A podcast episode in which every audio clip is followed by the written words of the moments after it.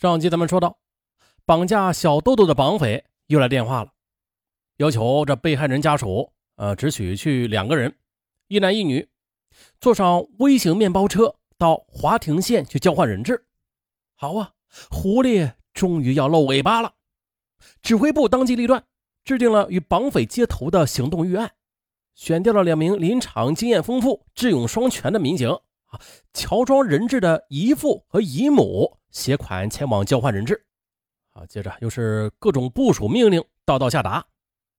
正当准备工作就绪的时候，绑匪又向人质的家里打电话了。电话里要求将交换地改在了距城区八公里的白庙乡政府附近。这白庙乡地处平凉市崆峒区北部园区，啊，到该乡要经过四公里之遥的崎岖山路，山路也是凹凸不平，全是积配石。而且啊，山上树木较多，沟壑纵横，这万一绑匪在此撕票或者发生其他意外怎么办呢？指挥部决定不带现金前往赴约啊，诱出绑匪，识破庐山真面目。可就在这时的天又下起了大雨，专案民警又按照指挥部的指示，在通往白庙乡的山坡上多处去设伏。外围调查组丁良忠带领一支小分队。就这样一路的就撒开了。经过四十多分钟的颠簸，交接面包车到白庙乡政府附近了。可是狡猾的绑匪没有露面，难道又是个骗局吗？指挥部决定立即回撤，诱出绑匪。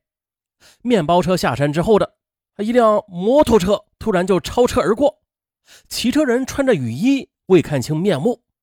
啊，虽然没有看清吧。但是欧阳他还是发现了，看着这个人的身价啊，那骑摩托车的人好像是他们亲邻隔壁修理厂的临时工。这时，绑匪突然又给人质家属打电话了，啊，以车上人太多为由，要求另行的改换交换地。情况又很快的反馈到指挥部。下午三时许，绑匪又打来电话了。要求崆峒区与宁夏彭阳县的交界处的草峰乡去交换。草峰乡距城区是五十多公里，途经国道三幺二线和省道平凉至镇原的平镇路。指挥部立刻的在沿线又布控了应急民警。可是，正当这交换面包车行至草峰乡二十公里外的平镇大桥的时候，绑匪突然又打来电话，又要改变交换地点。绑匪要求人质家属到崆峒山后峡平凉至宁夏泾源县的交界处去交换人质。狡猾的绑匪选到地形险要、森林茂密的崆峒后峡，不言而喻，那就是为了逃脱。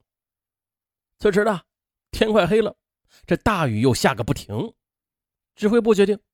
由刑警出身的副局长马全忠带领着八名侦查员，先期的抵达了平凉至泾源交界处埋伏，啊，截断绑匪的退路。接着，抓住绑匪急需得款的迫切心理，啊，牵着绑匪的鼻子转。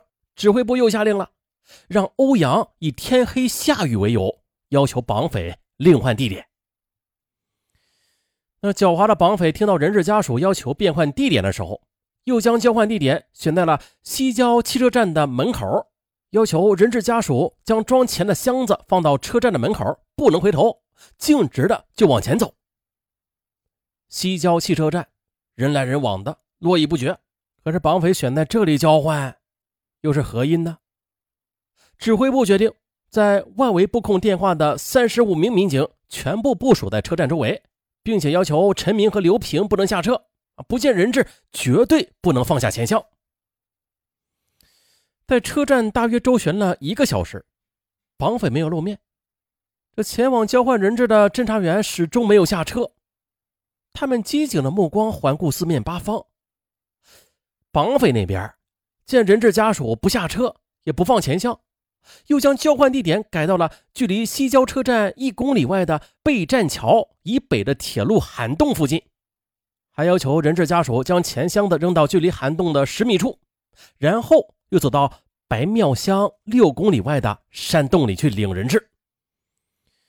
经指挥部成员分析，距白庙乡六公里处是平原，根本不可能有山洞的，这纯属谎言。于是，面包车上的陈明、刘平按照指挥部的指令，在备战桥附近借灯光对周围进行监控。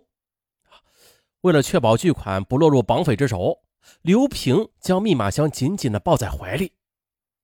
可由于天黑路滑的，加之与绑匪的周旋当中呢，不慎摔倒了，膝盖受伤啊，血流不止。可是刘平却毫不顾及。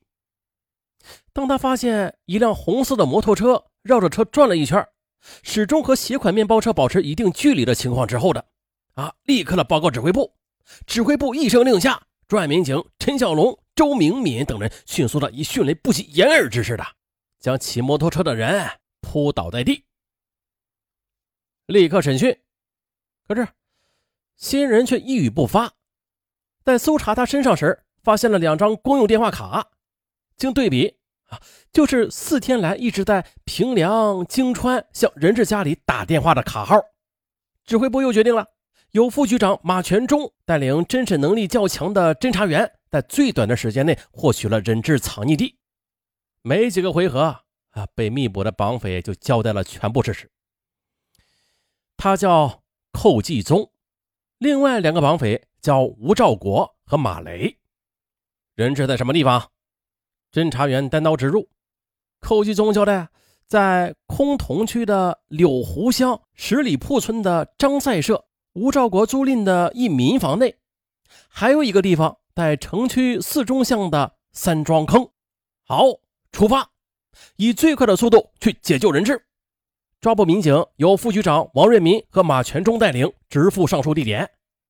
很快啊，民警就赶到了，发现呢，这吴兆国租住的民房周围果树成林，比较偏僻啊，有一独家小院，这围墙三米多高，双扇的大铁门从外边锁着。为了不惊动里边，确保人质安全嘛，唯一的进入方式那就是翻墙了。接着，身高一点八八米的侦查员武亚选俯下身子。